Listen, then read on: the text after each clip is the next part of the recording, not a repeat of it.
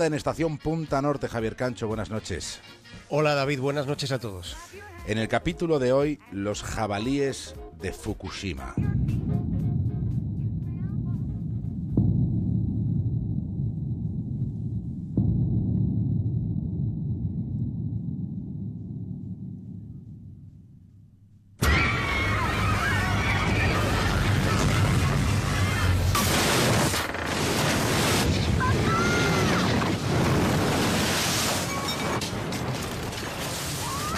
Esta es una historia de cerdos salvajes, cerdos salvajes y tóxicos, después de lo que ocurrió un mes de marzo de hace seis años.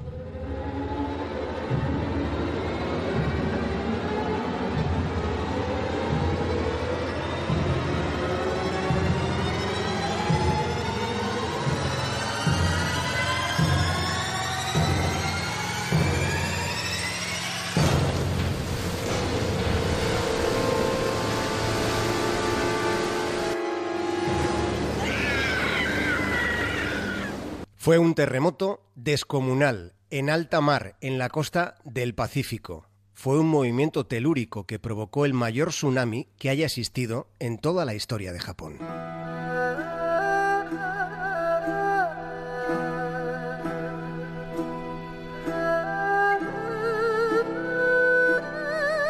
Hubo olas que alcanzaron los 40 metros, aquello fue un cataclismo después del cuarto terremoto más potente de la historia.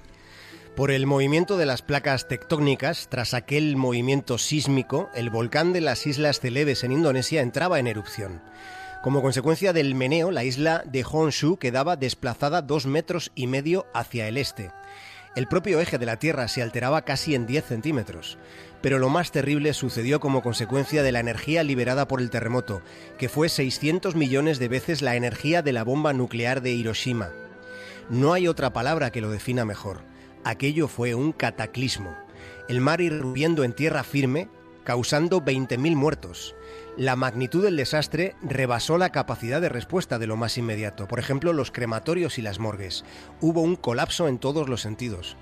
Hay ocasiones en las que se está cerca, muy cerca de entrar en una espiral apocalíptica. Siendo gravísimo todo esto que estamos recordando, hubo algo que mantuvo en vilo al mundo entero en las semanas posteriores a todo este desastre. Fue motivo de enorme inquietud el grave daño detectado en la estructura de la central nuclear de Fukushima.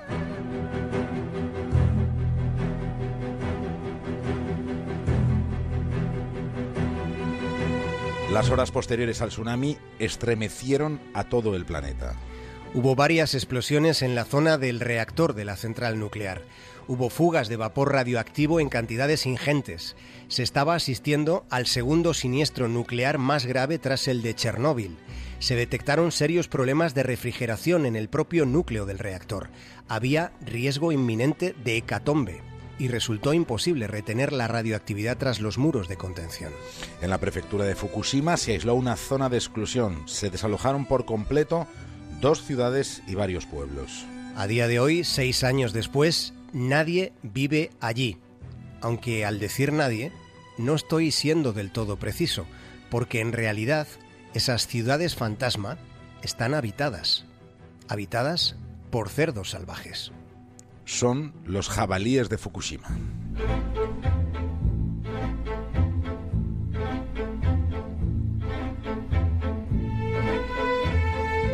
La población de jabalíes en la zona de exclusión y más allá ha aumentado un 300% desde que los humanos fueron evacuados.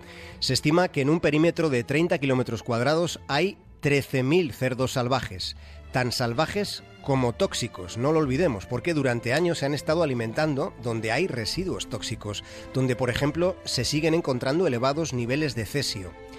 Este es el paraje en la Tierra más parecido a The Walking Dead. De este lugar podría salir una película de zombies.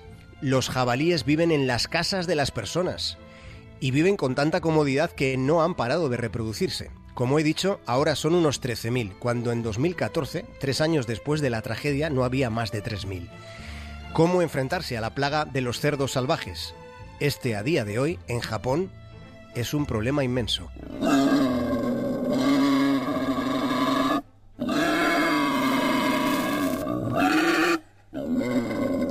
Están, allí se les ve y se les escucha amenazantes.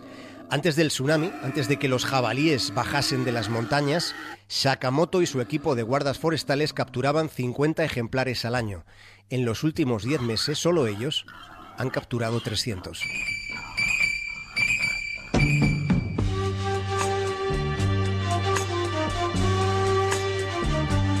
El gran asunto ahora en este momento no es cómo exterminar a los zombies salvajes de la zona de exclusión. El problema está en cómo deshacerse de sus voluminosos cadáveres tóxicos. Estamos hablando de bichos que pesan de media unos 100 kilos.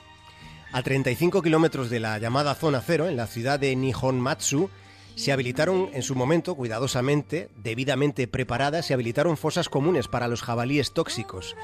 Pero a estas alturas, esas fosas están llenas y la incineración de estos animales comporta la necesidad de una instalación muy muy especial que filtre la, radiación que libera la combustión de esos cuerpos.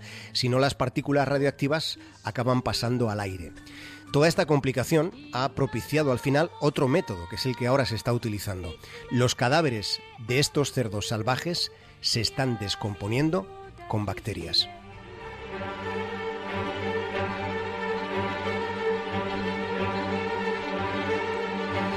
Cuando los cerdos salvajes se hacen los dueños de dos ciudades en un país tan desarrollado como Japón, entonces, llegado ese momento, resulta casi inmediato imaginar un futuro desolador en este planeta. El mundo en el que vivimos contiene rincones a día de hoy donde el factor orgánico, el nuestro, que nos alerta de los peligros, nos hace tragar saliva casi de inmediato, después de percibir las sensaciones que transmite el panorama que hoy estamos describiendo.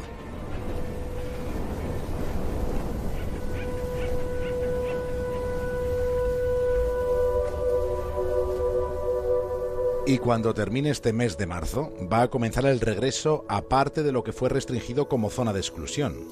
Si se prepara ya el retorno humano a dos lugares en concreto de la prefectura de Fukushima, que son Namie y Tamioka. A estos dos lugares van a ir volviendo los que allí vivían cuando comience esta próxima primavera. Pero antes, antes ha de continuar la caza de los cerdos salvajes. Quedan muy pocos días.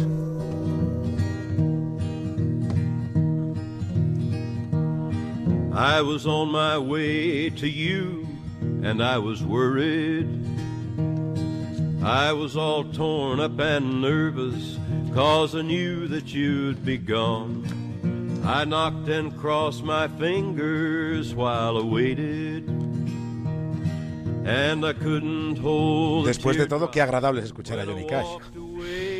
Johnny Cash, nunca habíamos terminado con Johnny Cash, y ahora ahora, después de año y pico, David. Bueno, algún día tenía que ser el primero. Y además esta canción precisamente va a eso, de cuando algo se acaba, la semana. Solo la semana. Hasta el lunes, Javier Cancho. Un abrazo. Stop your crying, turn around and let her go.